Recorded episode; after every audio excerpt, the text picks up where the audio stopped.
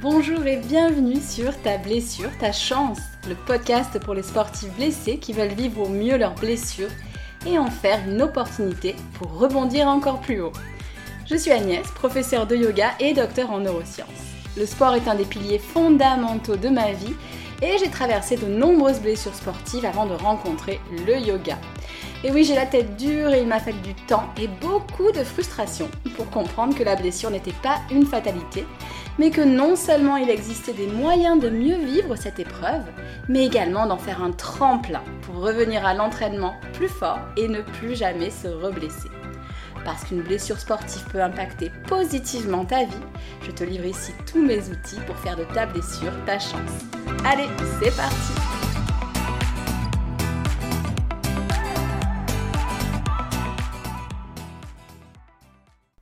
Bonjour et bienvenue pour ce nouvel épisode de podcast. Aujourd'hui j'avais envie de vous parler d'une thématique qui me tient à cœur, l'action. Et plus précisément les petits pas. Mon expérience, mais aussi la philosophie du yoga, me poussent à croire que, hormis si vous êtes un ascète renonçant au monde, être dans l'action est nécessaire. Et je ne parle pas d'actions désordonnées, qui partent dans tous les sens, d'agitation, mais d'actions justes, pour nous, au moment de l'action. La bonne nouvelle, c'est qu'en tant que sportif, on est souvent à l'aise avec l'action, au moins dans le sport.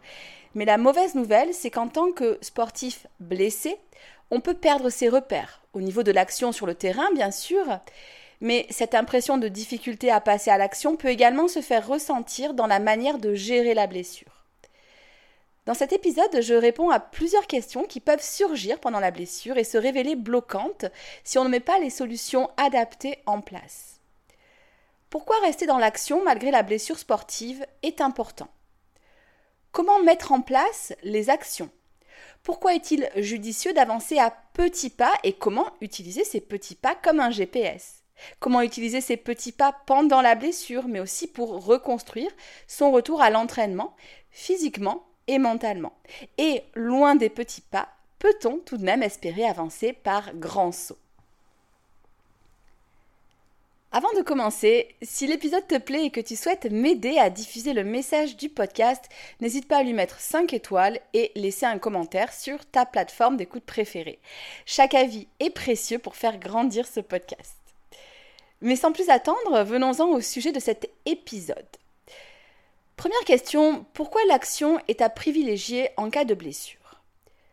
Tout d'abord, j'insiste sur le fait que dans la plupart des blessures, il est conseillé de rester physiquement en mouvement, de rester actif en adaptant son entraînement, voire en explorant d'autres types d'activités physiques. C'est important au niveau physique donc, mais également au niveau mental. Pour des idées pour bouger pendant ta blessure, je te renvoie à l'épisode numéro 8. De plus, la blessure peut parfois ressembler à une montagne à gravir. Et on peut être un peu effrayé par ce qu'on va trouver au sommet de la montagne, euh, avoir peur de la vue qu'on va avoir, et c'est parfaitement normal. Si cette notion de doute te parle, n'hésite pas à aller écouter cette fois-ci l'épisode 6 euh, du podcast qui est consacré. Alors, tu peux bien sûr choisir d'attendre passivement que la blessure passe, d'aller mieux, croiser les doigts pour que le retour à l'entraînement se passe bien. Mais parce que je suis sportive et parce que j'ai échangé avec de nombreux sportifs, ce n'est généralement pas quelque chose qui est tentant. Et puis surtout, ce serait dommage de ne pas saisir l'opportunité de la blessure pour recalibrer justement certaines actions. Alors attention, je tiens à dire que j'emploie le mot action dans un sens large dans cet épisode.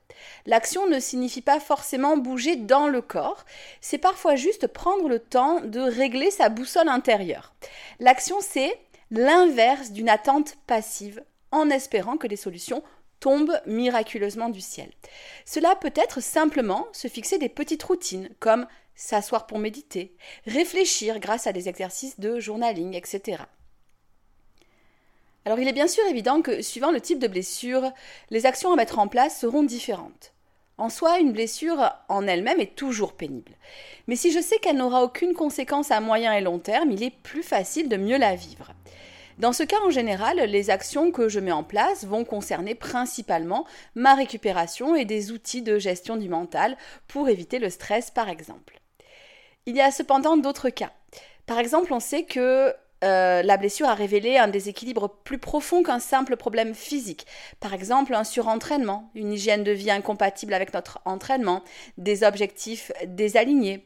Ou alors, autre exemple, on sait que la pathologie dont on souffre risque d'être récurrente et va impacter sur notre pratique de manière large et pas seulement pendant une période définie. Donc là, on sera dans un schéma un petit peu plus complexe. Et dans ce cas, il est intéressant de passer à l'action en allant creuser plus en profondeur. Alors c'est un chantier qui n'est pas toujours évident. Et c'est pourquoi la méthode des petits pas prend tout son sens. Comme son nom l'indique, il s'agit de valoriser des actions, même minimes. En effet, s'il est utile d'avoir des objectifs larges à long terme, j'insiste ici sur l'importance de définir des actions liées à des objectifs gérables, un peu comme des sous-objectifs. Si l'action que je définis, par exemple, est accepter ma blessure et réajuster mes volumes d'entraînement, c'est un bon objectif, mais c'est très large, donc compliqué. C'est faisable, mais on risque de se perdre en chemin. Par contre, si je définis des étapes et plus précisément des petits pas, alors tout s'éclaire. Si je me dis que je vais commencer par prendre du temps pour me poser 10 minutes et observer ce que je ressens, c'est un premier petit pas. Mais c'est un petit pas efficace vers l'acceptation de la blessure et à plus long terme un retour vers un entraînement plus adapté. Bien sûr, ce premier petit pas n'est pas suffisant, mais il précède un second petit pas, etc., etc. Si cela te parle, cette avancée par étapes, c'est ce que je te propose dans mon kit de survie pour sportifs blessés. Des petits pas sur six semaines à raison d'une vingtaine de minutes par jour, voire moins. Euh, donc n'hésite pas à aller jeter un coup d'œil. Tu auras toutes les informations via le lien en commentaire ou alors tu retrouveras ce programme sur mon site internet, via mes réseaux, etc. Pour terminer avec euh, cette importance de rester dans l'action, je sais que je radote, mais si j'avais un message, ce serait peut-être celui-là. La blessure met souvent à mal la confiance en soi. Or, c'est l'action, même minime, juste mettre en place un système pour faire ses exercices de kiné avec régularité par exemple, juste s'asseoir devant une feuille pour faire un exercice de journaling. Donc ce sont ces petites actions, même minimes, qui redonnent confiance. Si j'attends d'avoir confiance pour passer à l'action, alors je prends le problème à l'envers. Et c'est là que les petits pas sont puissants, parce qu'une action grande ou petite contribue à bâtir une saine confiance en soi. Et bien sûr qu'il est plus facile de passer à l'action si on découpe cette action en petits pas. Et je vais même aller plus loin. S'il est important d'avoir un objectif à grande échelle, comme je vous le disais, euh, par exemple ne plus se reblesser, de le garder en tête. On chemine beaucoup plus léger quand on se concentre sur un petit pas après l'autre. C'est vraiment comme une montagne à gravir, j'en reviens à ma métaphore. Tu sais que tu vas vers le sommet, mais ton énergie se porte sur une marche, puis l'autre. Tu ne dépenses pas cette énergie à essayer de déjà sauter vers la dernière marche pour le moment inaccessible. Et dernière chose, avant de te donner des exemples concrets, l'avantage des petits pas est que je peux réajuster le chemin au fur et à mesure, en fonction du résultat de chaque petit pas. C'est donc un réajustement fin qui s'opère en fonction de ce qu'on observe au fur et à mesure qu'on gravit la montagne. Parfois, on pourra prendre un raccourci, tant mieux, ou au contraire, on devra prendre un sentier parallèle pour atteindre le sommet. Je t'en reparle un peu plus loin. Parfois, on changera même peut-être de sommet visé, mais ça, c'est une autre thématique, euh, ce réalignement éventuel des objectifs. Après le pourquoi de l'action et des petits pas, je vais à présent te donner plusieurs exemples de petits pas à mettre en place pour mieux vivre ta blessure et reconstruire des, fondations euh, solides pour ta pratique sportive. Je commence par un outil puissant, mais qui a un côté, je trouve, très artificiel si on ne l'aborde pas sous cet angle des petits pas. Il s'agit des affirmations positives. Quelle est la place des petits pas dans les affirmations positives? Je te le dis d'avance, pour moi, elle est centrale. Tout d'abord, je voulais juste te rappeler l'importance du moral dans la guérison euh, des blessures ou des pathologies. Des études chez des patients atteints de diverses pathologies ont montré que le moral était un facteur qui influençait la guérison. Pas le seul, bien sûr, mais la manière dont le patient aborde sa pathologie est un point important on sait que l'état d'esprit d'un athlète est un facteur déterminant dans la vitesse de guérison et les suites de la blessure. Cela a même été démontré pour des pathologies graves comme les cancers où l'état d'esprit du patient est important dans l'issue de la pathologie. Alors attention, je précise parce qu'on entend des choses abracadabrantes et que je ne veux pas être associée à ce genre de discours. L'état d'esprit ne fait pas tout. On ne soigne pas des pathologies lourdes avec des affirmations positives et trois tisanes. Si je trouve les médecines douces très intéressantes, elles sont à utiliser en synergie avec la médecine classique. Dans le cas de pathologies bien sûr comme des cancers ou même de, blessures sportives qui nécessitent l'intervention de médecins du sport par exemple. Voilà, je voulais vraiment clarifier ce point. Avant d'être prof de yoga, je suis biologiste et docteur en neurosciences, donc je veux être ultra claire euh, à ce sujet, hein. pas euh, de poudre de perlimpinpin pour euh, soigner des, des pathologies graves. Mais revenons-en à nos affirmations positives. Soyons honnêtes, ton cerveau n'est pas crédule. Si tu as une croyance A, par exemple, une croyance qui te limite, et que tu choisis d'utiliser une affirmation positive B, à l'opposé de ta croyance A, ça ne fonctionnera pas. Si tu ressens de la douleur en lien avec ta blessure et que tu penses que c'est très mauvais signe, alors te dire je ne ressens plus de douleur, tout va bien, ne va pas t'aider. Au contraire, cela peut même générer du stress et au lieu de t'aider à avancer, te crisper. Et je l'ai répété à maintes reprises, le stress ne favorise pas une bonne guérison de la blessure et peut même favoriser au contraire sa récidive. Par contre, si tu choisis une affirmation comme chaque jour est une occasion pour que ma blessure me fasse moins mal, c'est beaucoup plus proche de ta réalité et donc ton cerveau s'y connectera plus naturellement. Je vais te donner euh, d'autres exemples bientôt. Donc, juste pour résumer, l'idée est de trouver une juste distance entre la pensée négative qu'on a et la pensée positive qu'on vise. Et le yoga a toute sa place ici parce que c'est une pratique dans laquelle l'intention est centrale. Et les affirmations positives qu'on met en place peuvent servir d'intention. Cela peut se, placer par exemple en début ou en fin de séance, pendant une méditation ou lors d'un petit rituel, d'une routine. Je le dis souvent, mais les routines et la régularité sont encouragées par le yoga puisqu'elles permettent de respecter ta passe, la persévérance, notion euh, éthique centrale dans la philosophie du yoga. Je te donne deux autres exemples d'affirmations positives. Premier exemple. Si ta pensée limitante, soulevée par ta blessure, est je suis nul, la pensée positive opposée serait je suis génial. Or, même si c'est probablement vrai, ton cerveau n'y croira pas s'il est ancré dans ce je suis nul. Pourquoi ne pas choisir une pensée intermédiaire comme je fais du mieux que je peux et je mérite d'en être fier Deuxième exemple. Ta pensée limitante sera je ne pourrai plus jamais m'entraîner tous les jours. Alors, petit aparté ici. S'entraîner tous les jours n'est pas recommandé. Il est bien sûr beaucoup plus judicieux en théorie de se donner des jours off. De mon côté, en particulier dans les périodes où j'ai beaucoup de choses à penser et à gérer, j'aime pratiquer quotidiennement. Cela peut n'être hum, que 20 minutes de euh, RPM pour me défouler et puis 15 euh, minutes de travail autour d'une posture de yoga par exemple. Et je place alors plutôt des jours de repos non planifiés, mais au ressenti, comme mon corps me le demande. Alors ce n'est pas forcément un fonctionnement idéal, et si je préparais un marathon, par exemple, ce n'est pas ce que je conseillerais, bien sûr. Mais ce n'est pas le sujet ici.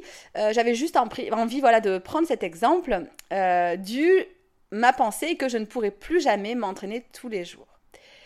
Donc imaginons juste hein, que ton sport est intégré dans ton quotidien et que cette pensée euh, te pèse. La pensée positive opposée serait je vais bientôt pouvoir m'entraîner autant que je le souhaite. Là encore, ton cerveau n'est pas dupe. Le chemin ne sera pas forcément aussi simple et rapide. Par contre, une pensée comme je vais progressivement réintroduire une pratique et cela me fait du bien est tout à fait entendable. Passons à présent à mon troisième point, sortons des affirmations et passons à un plan d'action. Ce qui est important, et je le disais, c'est le prochain petit pas. Donc comment est-ce que ça fonctionne, ce prochain petit pas? La blessure ressemble parfois à une montagne, c'est l'image que je reprends, donc une montagne à gravir, ou bien on peut aussi imaginer un abîme à aller creuser. Cela peut sembler insurmontable, et c'est alors bien sûr fondamental de découper notre plan d'action pour surmonter la blessure en petites étapes. Et là, j'insiste, même si je l'ai déjà fait, il est important de réajuster les petites étapes en fonction de l'évolution réelle de la situation. Tracer à l'avance le chemin que tu souhaites emprunter est tout à fait possible. Par exemple, parler à ton kiné pour voir avec lui quand et comment réintroduire euh, différents éléments dans ta pratique physique est très utile.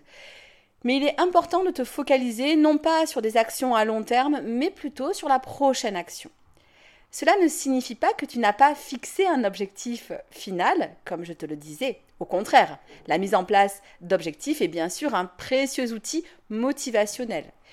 Mais ton énergie est dirigée vers la prochaine action. Et surtout, cette prochaine action, et c'est important, c'est là-dessus que je voudrais insister, cette prochaine action est toujours déterminée. C'est là où je vais venir creuser un petit peu. C'est une ligne directrice que j'ai trouvée dans un livre d'organisation, donc rien à voir, hein, appelé La méthode GTD, Get Things Done, par David Allen. Ce que j'ai apprécié, c'est de retrouver des liens forts avec le yoga. Comme je le disais, avec tapas, l'assiduité, mais aussi avec la Bhagavad Gita, une épopée ancienne qui nous pousse à agir. Et dans le cadre de ce texte, ce qui m'interpelle, c'est qu'on parle d'action désintéressée. Évidemment, dans notre cas, l'action, avouons-le, n'est pas désintéressée, dans le sens où on la détermine pour arriver vers notre objectif de la guérison de la blessure et euh, de la non-récidive de cette blessure. On la fixe pour mieux vivre cette période de blessure, pour ne plus se reblesser.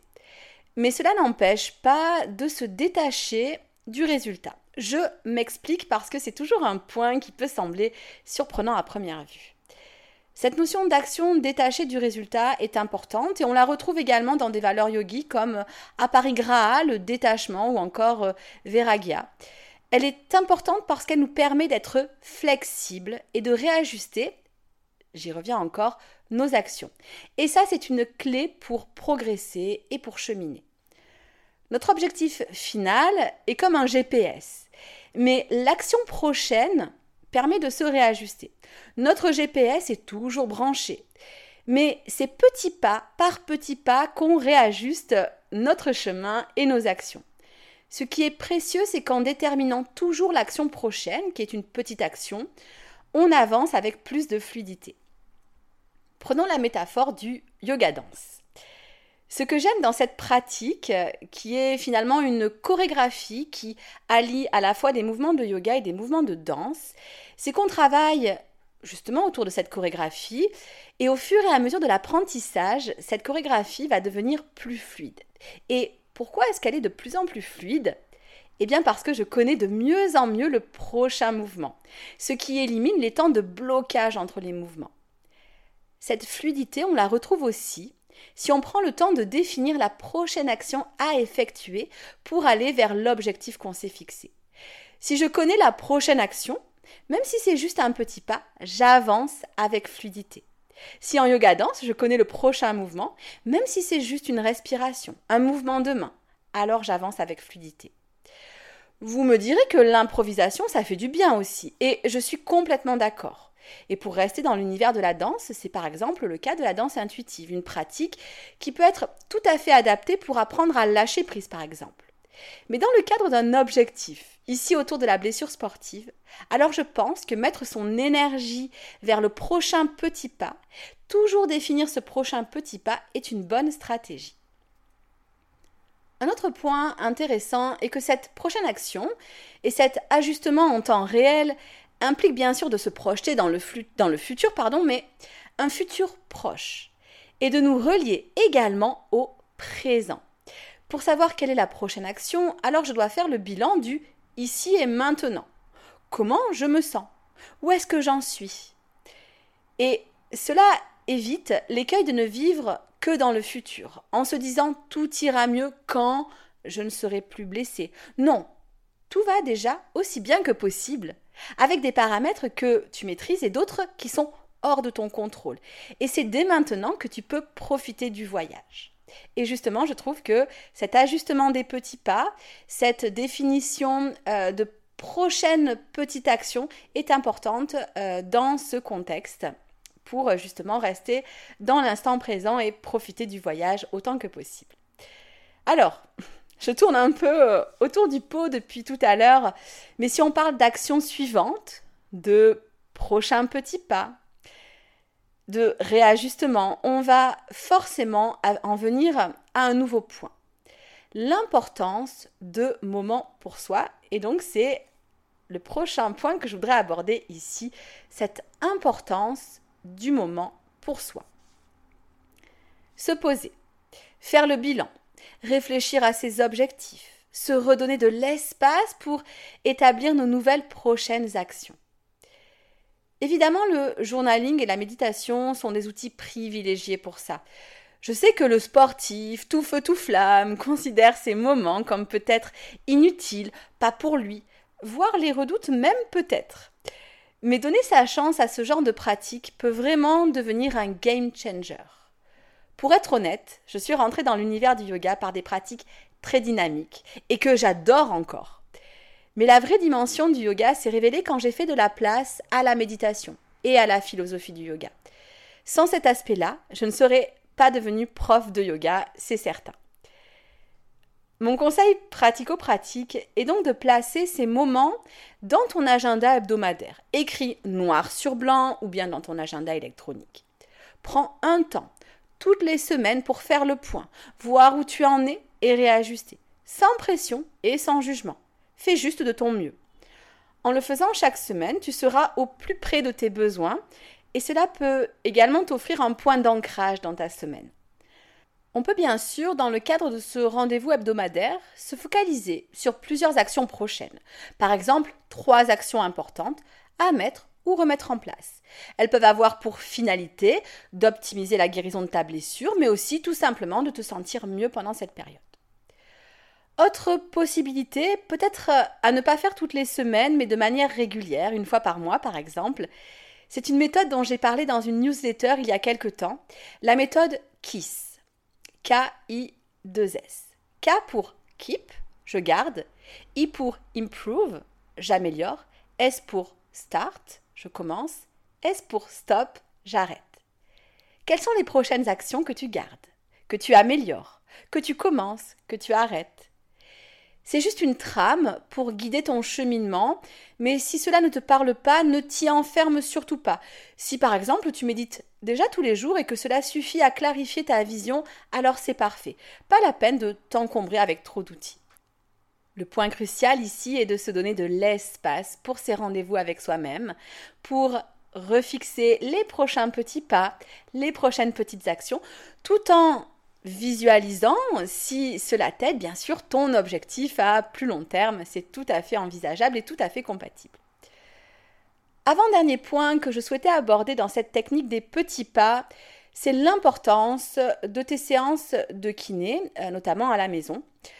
Je le répète souvent, travailler son mental en période de blessure est fondamental.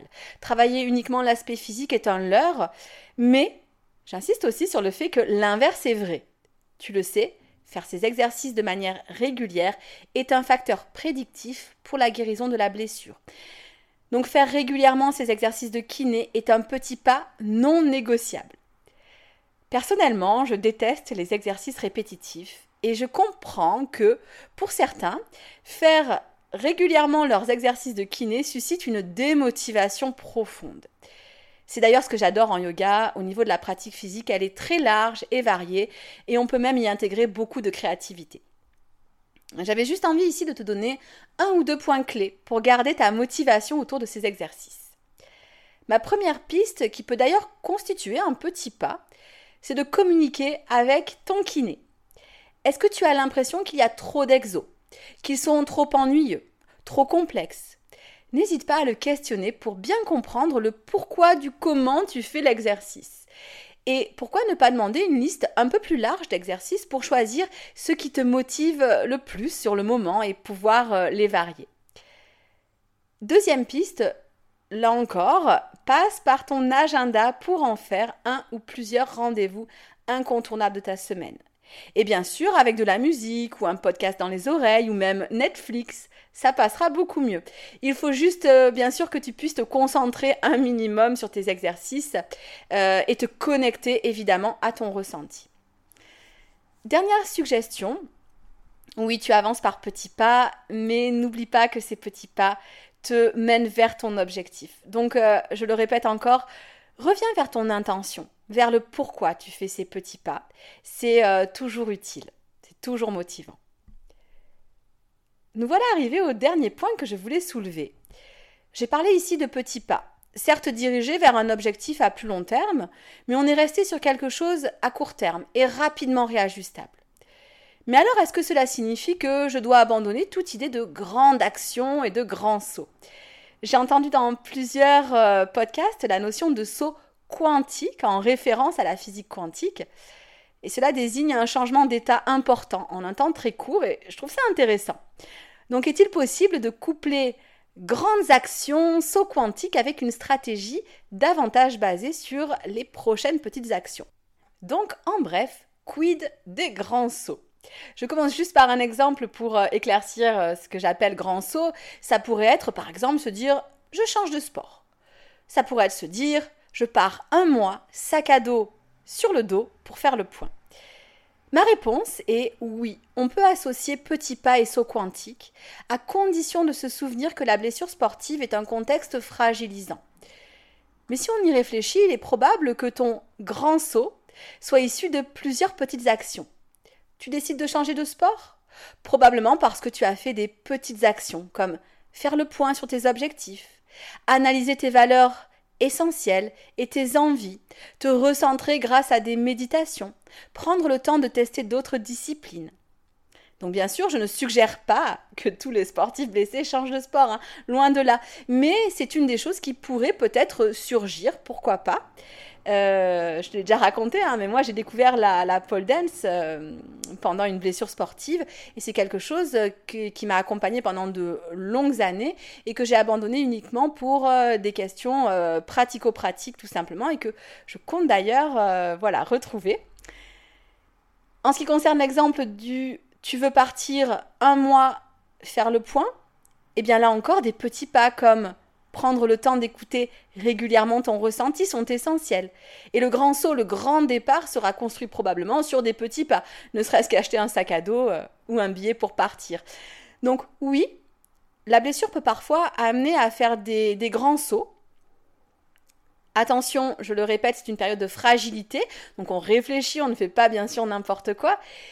Mais ces grands sauts doivent être encore une fois, je pense, guidés par des petits pas en réalité. Et même si on ne s'aperçoit pas toujours de ces petits pas, ils sont là, sous-jacents, de ces prochaines petites actions. Elles sont là pour te guider. Avant de résumer ce que l'on vient de dire ici, et si cette notion de construire son chemin pendant la période de la blessure te parle, comme je te le disais tout à l'heure, n'hésite pas à aller jeter un coup d'œil à mes accompagnements. Tu pourras les retrouver sur mon site internet, mais aussi dans le lien en bio sur mes réseaux, et puis aussi en commentaire du podcast. Voici venu le temps de résumer le message à emporter dans cet épisode. Et euh, en disant ça, j'ai euh, Casimir qui chante Voici venu le temps des rires et des chants. Mais pour nous, c'est euh, le temps de résumer donc ce que tu dois peut-être retenir de cet épisode. Si des objectifs à long terme, des intentions, un peu comme un GPS, sont fondamentaux pour cheminer dans la direction qui te convient, c'est seulement en déterminant les prochaines actions, les petits pas à effectuer, que tu pourras cheminer plus sereinement, plus en conscience et réajuster au fur et à mesure. Il peut s'agir d'étapes pour passer d'une croyance limitante vers une pensée plus positive, on y va doucement, bien sûr. Ton cerveau ne sera jamais convaincu si tu lui répètes des affirmations qui sont trop loin de ce qu'il croit actuellement. Il peut s'agir aussi d'étapes plus concrètes pour mettre en place des actions qui te permettront de te sentir mieux pendant la blessure, mais aussi de mettre toutes les chances de ton côté pour guérir de manière optimale et ne plus te reblesser. Cela nécessite de prendre un moment hebdomadaire pour te poser et réajuster les actions à mettre en place pour la semaine qui arrive. Par exemple, trois actions principales. Ou bien tu peux t'inspirer de la méthode KISS pour choisir les petits pas que tu souhaites conserver, améliorer, commencer ou cesser. Et en parlant de rendez-vous, il est important d'être régulier dans tes exercices de kiné. Ce sont des petits pas importants et donc n'hésite pas à communiquer avec ton kiné. Cette communication est aussi un petit pas mais qui peut débloquer pas mal de choses. Enfin, faire des petits pas ne signifie pas que tu ne feras pas de grandes actions mais que ces actions seront bâties sur un socle solide et seront faites avec davantage de sérénité et de justesse. Merci pour ton écoute. Je te souhaite des petits pas agréables cette semaine. Et si ce n'est pas le cas, si tu n'as pas encore intégré de petits pas dans ta semaine, je t'invite bien sûr à le faire. Prends soin de toi. À très bientôt. Ciao ciao